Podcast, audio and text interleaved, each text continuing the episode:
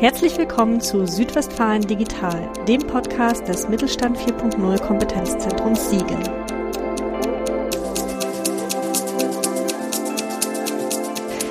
Ich begrüße Sie zu einer neuen Podcast-Folge und ich freue mich sehr, dass Sie wieder eingeschaltet haben.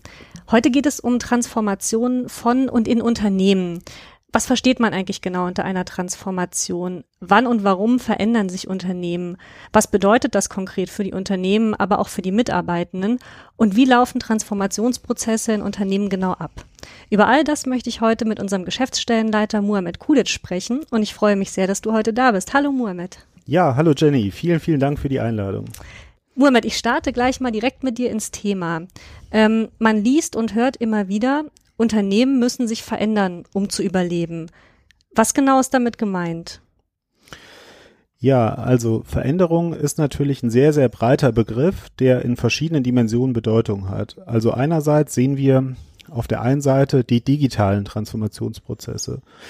Da verstehen wir im Grunde genommen all das drunter, ähm, wie Unternehmen sich von analogem Geschäftsbetrieb hin entwickeln in Richtung digitale Nutzung oder Nutzung digitaler Technologien.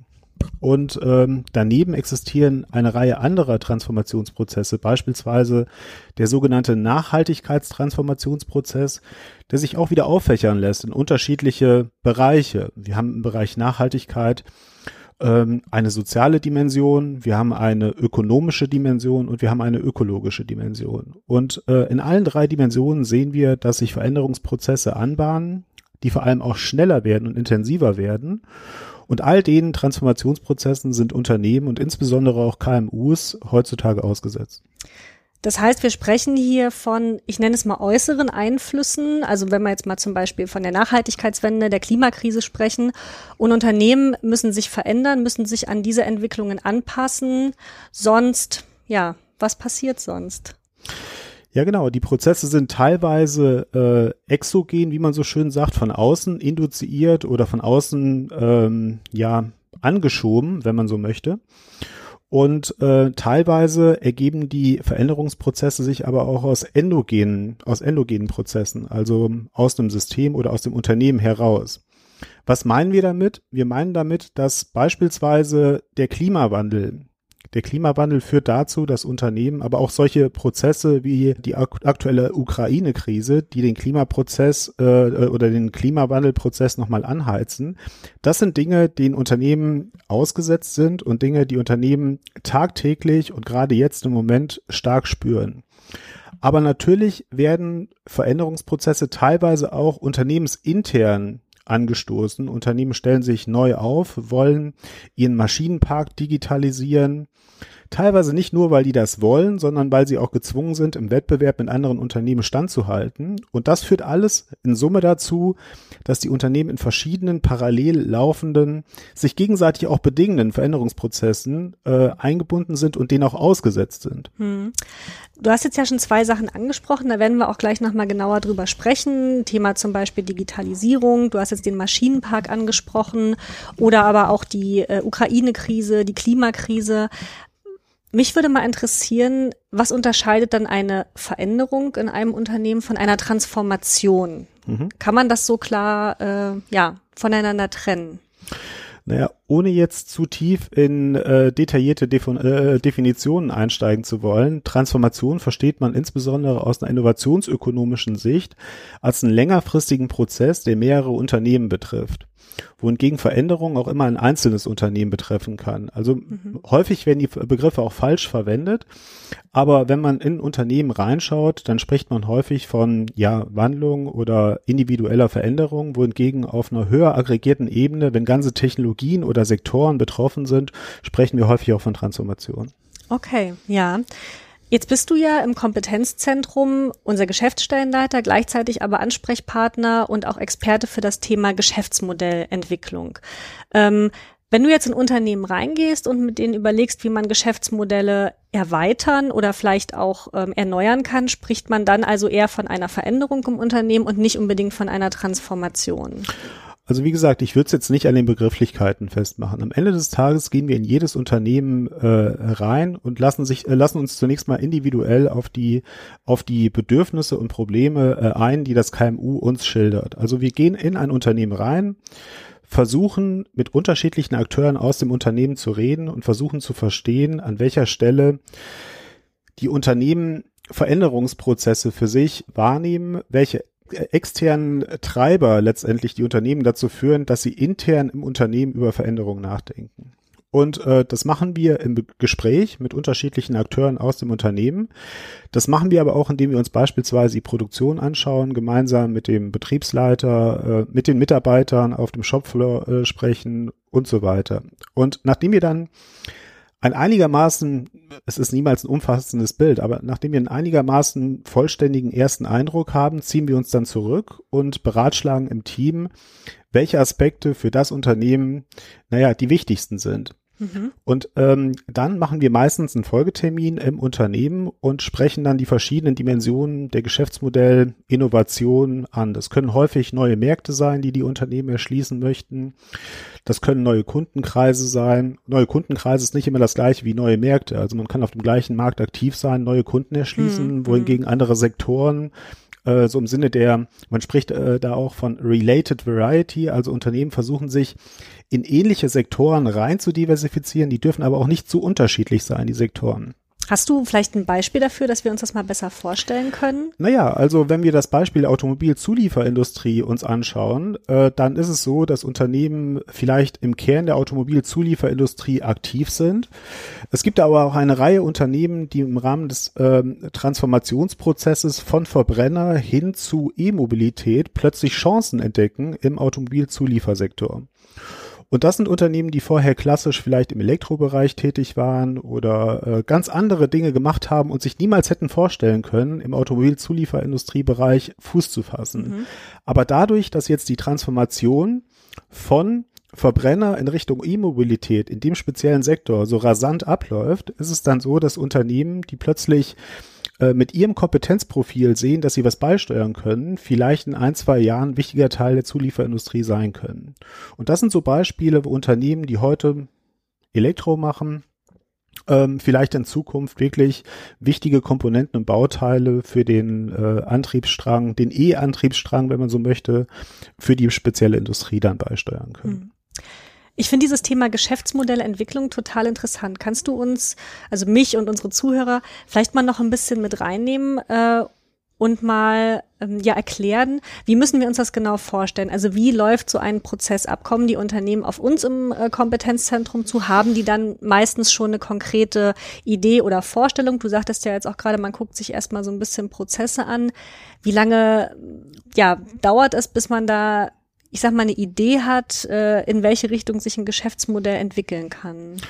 Naja, das ist genauso unterschiedlich wie äh, alle anderen Dinge, mit denen wir auch tagtäglich im Kompetenzzentrum zu tun haben. Also was man festhalten muss, ist, dass kein Fall dem anderen gleicht. Also jedes mhm. Unternehmen ist individuell und äh, mit dem Kompetenzprofil, das jedes Unternehmen mitbringt, mit dem Kundenkreis, das jedes Unternehmen mitbringt, mit den Absatzmärkten, die jedes Unternehmen für sich erschlossen hat, sind es ganz spezifische Problemstellungen. Und ähm, dann muss man, wie gesagt, erstmal ins Unternehmen gehen, verstehen, wo die Pro Problemlagen sind und dann kann man gemeinsam mit dem Unternehmen auch an digitalen Technologien oder mit Hilfe digitaler Technologien versuchen, bestehende Kompetenzen zu erweitern. Ja, das geht beispielsweise in-house. Die Unternehmen haben meistens kleine, wenn es KMUs sind, sind es nur wenige Leute, die, die sich da mit Inhouse-Forschung oder mit Inhouse-Entwicklung beschäftigen in solchen mhm. Unternehmen. Man kann versuchen, gemeinsam mit diesen Leuten dann halt neue Technologien so weiterzuentwickeln, dass sich das interne Kompetenzprofil etwas weitet. Man kann natürlich auch über strategische Kooperationen nachdenken.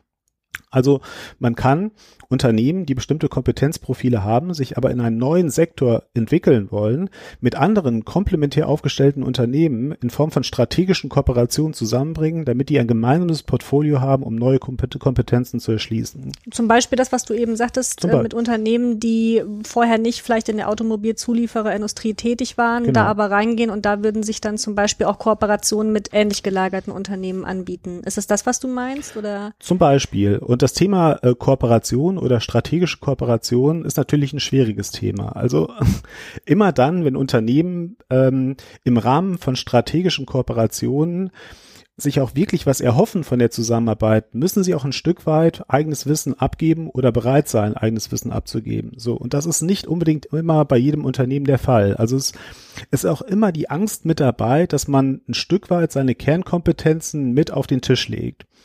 Und mhm. das machen einige Unternehmen, weil sie vielleicht auch gar nicht anders können, weil sie in der Lage sind, um, also entweder die müssen sich weiterentwickeln oder ähm, die kommenden Jahre werden sehr, sehr schwierig für die werden. Deshalb sind manche Unternehmen da bereit, den Schritt zu gehen. Aber was viel wichtiger ist, man muss es schaffen, ein gegenseitiges, eine gegenseitige Ebene des Vertrauens zu schaffen. Da können wir ein Stück weit auch die Unternehmen mit begleiten. Wir können so im Sinne des Matchmakings versuchen, Unternehmen zusammenzubringen und ähm, zumindest aufeinander aufmerksam zu machen. Mhm.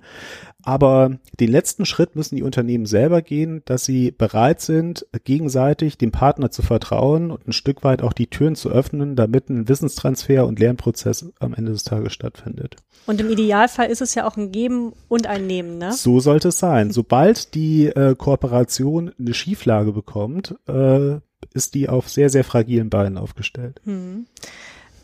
Bevor du über die Kooperationen gesprochen hattest, mhm. hast du ja auch gesagt, Geschäftsmodellentwicklung kann auch im digitalen Bereich stattfinden. Genau. Ähm, ich denke jetzt gerade an die Corona-Pandemie, die ja viele so als Digitalisierungsbeschleuniger bezeichnen. Das eine ist ja, wenn, wenn Unternehmen, ja, ich sag mal, äh, interne Prozesse digitalisieren, aber hast du denn im, im Kompetenzzentrum äh, in deiner Arbeit mit den Unternehmen festgestellt, ähm, dass jetzt vielleicht die Corona-Pandemie auch als ähm, Digitalisierungsbeschleuniger gewirkt hat, wenn es um Geschäftsmodelle ging? Also haben sich neue digitale Geschäftsmodelle bei den Unternehmen entwickelt? Naja, ich würde sagen zum Teil. Also man muss den Prozess ähm, vielleicht in zwei Bereiche unterteilen. Der eine Prozess, das ist die Digitalisierungserfordernis, die so, so sowieso auf die Unternehmen zukommt. Das heißt, wenn Unternehmen sich nicht entscheiden, früher oder später in Richtung Digitalisierung nachzudenken, dann werden sie vermutlich von den Wettbewerbern früher oder später dann einfach überholt werden. Das ist der eine Prozess. Und der andere, das sind dann nochmal solche, ich nenne es mal Beschleuniger. Mhm. Und in dem Fall würde ich hier auf jeden Fall recht geben. Corona war sicherlich nochmal ein Beschleuniger in unterschiedlichsten Bereichen, schnell die Notwendigkeit für sich zu erkennen, digitale Technologien auch äh, nutzbar zu machen. Und ähm, das ist sicherlich äh, ein Prozess, äh, den man auch nicht losgelöst von den eben genannten Transformationsprozessen sehen kann. Wir sind ja heute ein bisschen auch unterwegs in dem Thema Twin Transition, aber dazu kommst du wahrscheinlich nachher noch. Und da müssen wir uns auch die gegenseitigen Abhängigkeit, äh, Abhängigkeiten von beispielsweise digitalen Transformationsprozessen und Nachhaltigkeitstransformationsprozessen genauer anschauen. Die Dinge sind nicht losgelöst voneinander zu verstehen. Die bedingen sich äh, gegenseitig. Man spricht auch von dem, äh, in dem Zusammenhang auch von Koevolution. Das heißt, der eine Prozess beeinflusst den anderen und umgekehrt. Also ich Genau, das ist ein gutes Stichwort, was du gebracht mhm. hast. Ähm, lass uns da gerne mal ein bisschen näher drauf eingehen. Ähm, die Digitalisierung ist, ist ich nenne es mal einen Megatrend, äh, der die, der die Wirtschaft und der die Unternehmen ähm, ja transformiert oder zur Transformation, zu Veränderungen zwingt. Ähm, das zweite ist die Klimakrise. Ähm, die Europäische Union hat sich als Ziel gesetzt, ich glaube bis 2050 klimaneutral zu werden, bis 2030 ähm, die CO2-Reduzierung erheblich voranzutreiben. Das zwingt natürlich auch Unternehmen zum Handeln. Und dann jetzt sagst du gerade, man man kann die die Nachhaltigkeit Nachhaltigkeitswende und die digitale Transformation von Unternehmen nicht getrennt voneinander sehen. Ähm, beschreib uns das mal noch ein bisschen genauer. Und, und was meint Twin Transition genau? Genau.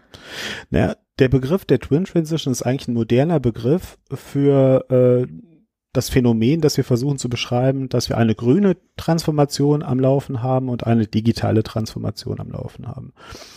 Ähm, und ähm, Twin Transition ist einfach nur ein moderner Begriff, um das letztendlich nett oder in einem Wort zu umschreiben. Und ähm, was meinen wir damit? Digitalisierung per se muss ja nicht normativ geprägt sein, in keiner Weise. Man kann ja in ein Unternehmen gehen und sagen, das Ziel ist einfach nur eine Maschine zu digitalisieren und dann war die vorher analog und jetzt haben wir die in Richtung Digitalisierung beispielsweise durch das Thema Retrofitting in äh, eine digitale oder eine digitale Ebene angeflanscht. Vielleicht mal kurz, Retrofitting meint, dass man, dass man Maschinen aus einem älteren ja. Bestand zum Beispiel mit Sensoren ausstattet, Daten ausliest, auswertet betrachtet und, und die Maschinensteuerung digitali ein Stück weit digitalisiert, richtig? Genau, genau so.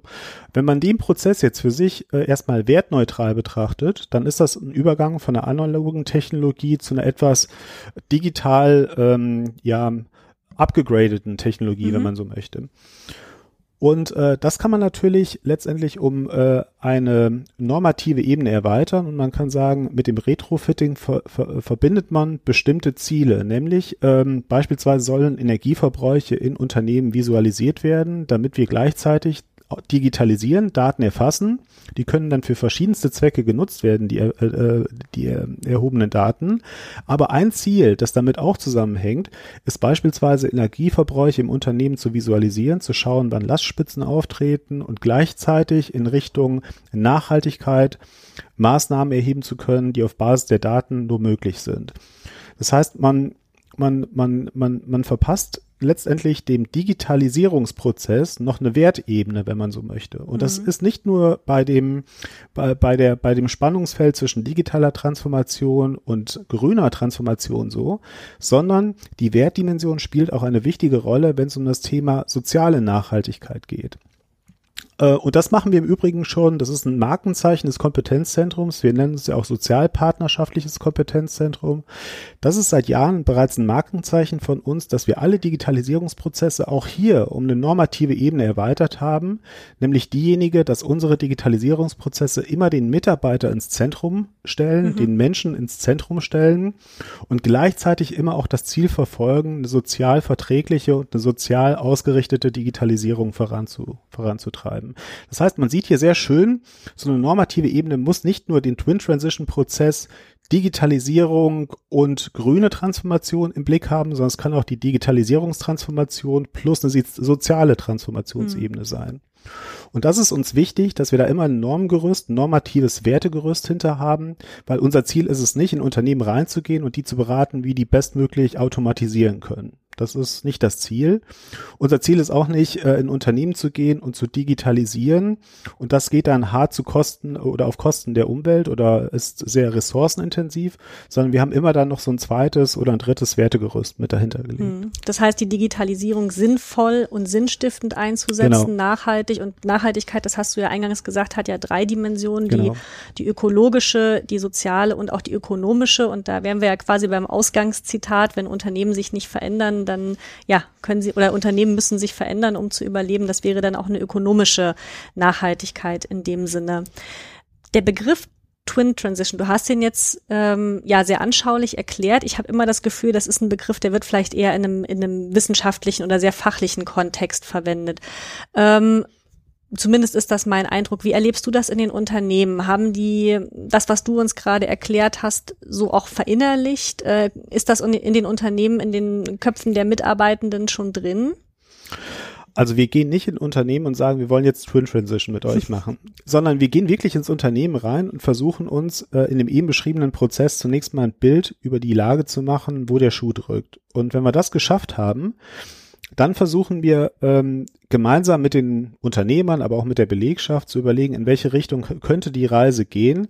Und auch hier muss man sagen, wir können den gesamten Veränderungsprozess von Unternehmen ja nicht von A bis Z mit begleiten, sondern das Beste, was wir machen können, wir sind Sparringspartner, um Unternehmen auf neue Ideen zu bringen, mhm. vielleicht prototypisch bestimmte Lösungen zu veranschaulichen, aber am Ende des Tages ist das ein längerfristiger Prozess, der von den Unternehmen dann halt begonnen werden muss und vermutlich aber auch alleine zu Ende gebracht mhm. werden muss. Ja. Also wir gehen rein als Impulsgeber, als Ideengeber, wir versuchen Lösungsvorschläge zu erarbeiten, gemeinsam mit den Unternehmen und sind dann per Mandat aber auch wieder raus ähm, nach einer gewissen Zeit und dann müssen die Unternehmen alleine die Ideen versuchen umzusetzen. Mhm.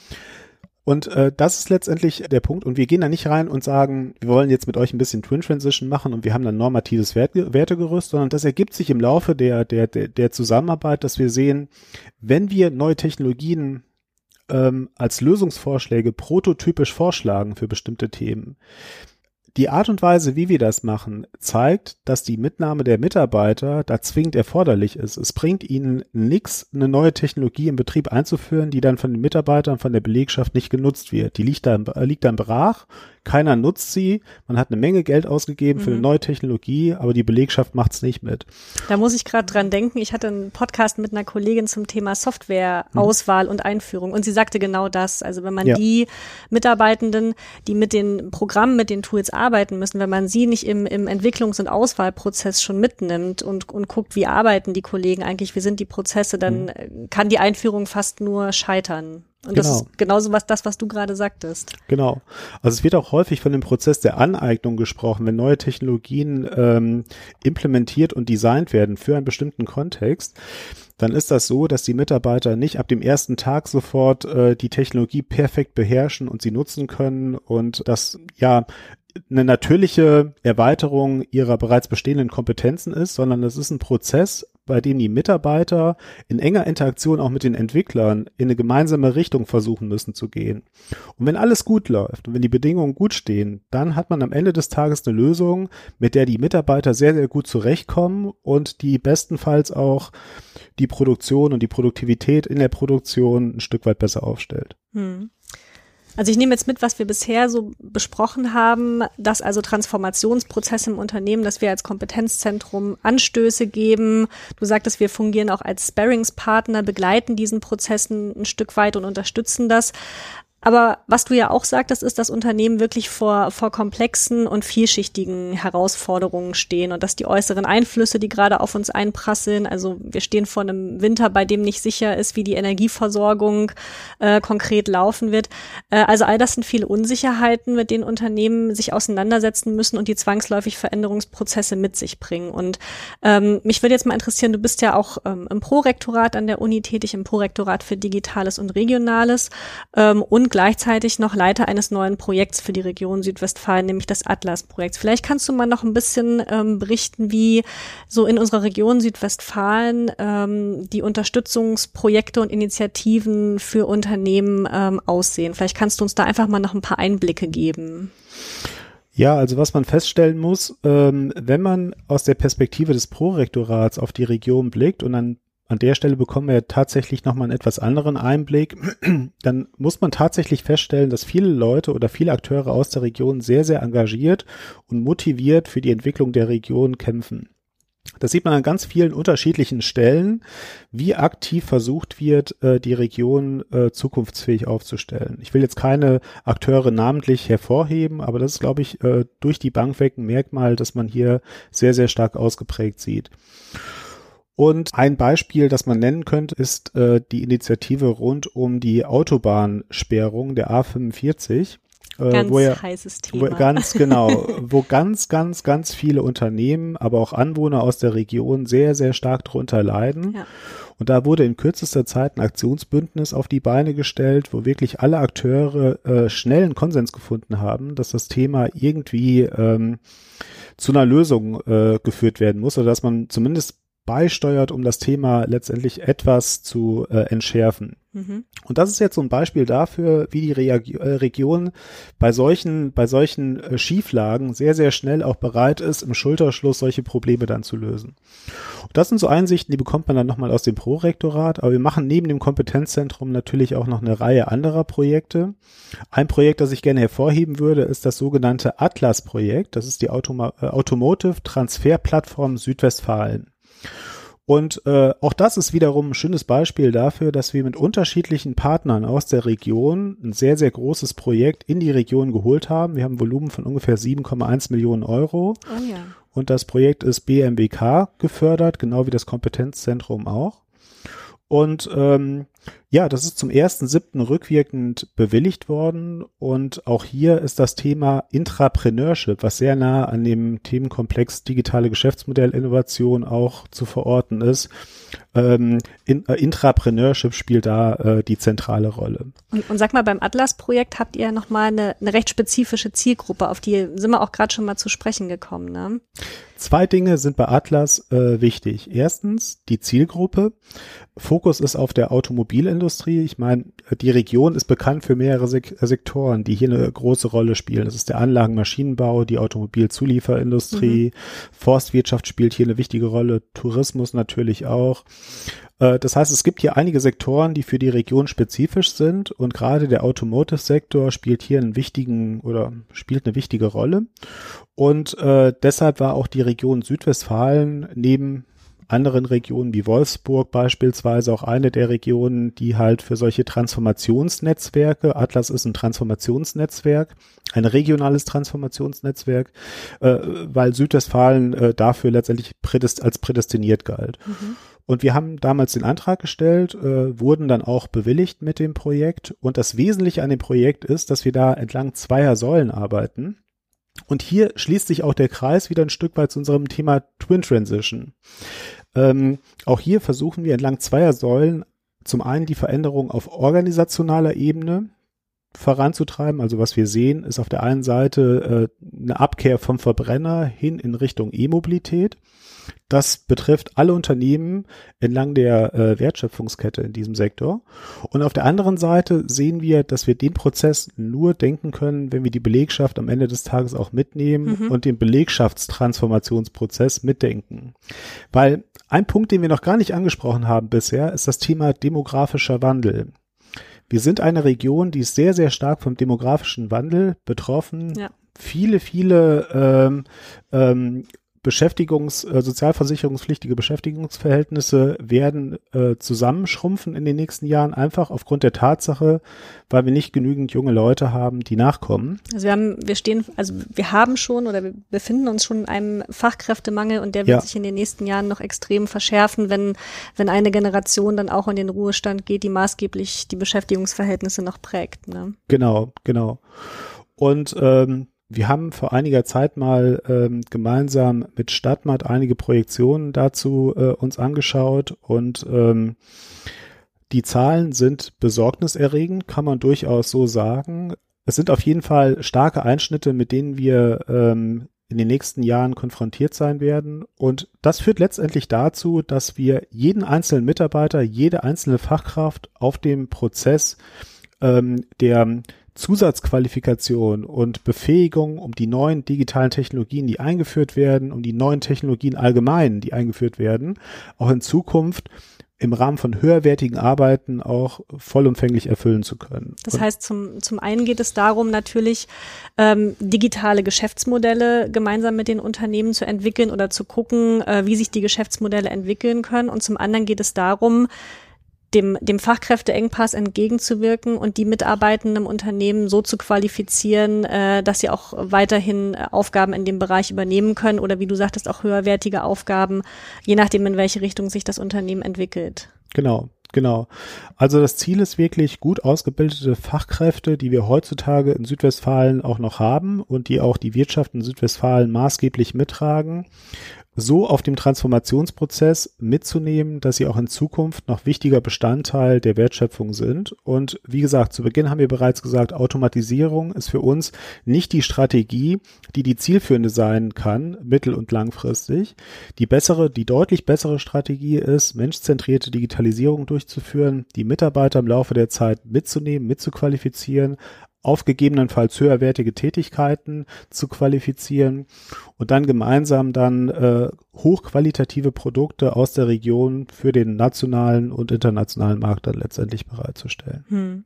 Das heißt, wir reden hier eigentlich in, in verschiedenen Projekten, die durchgeführt werden, in verschiedenen Initiativen darum, die Region äh, langfristig und nachhaltig äh, zu stärken und äh, ja, den starken Industriestandort, den wir hier in Südwestfalen auch haben, äh, zukunftsträchtig zu gestalten.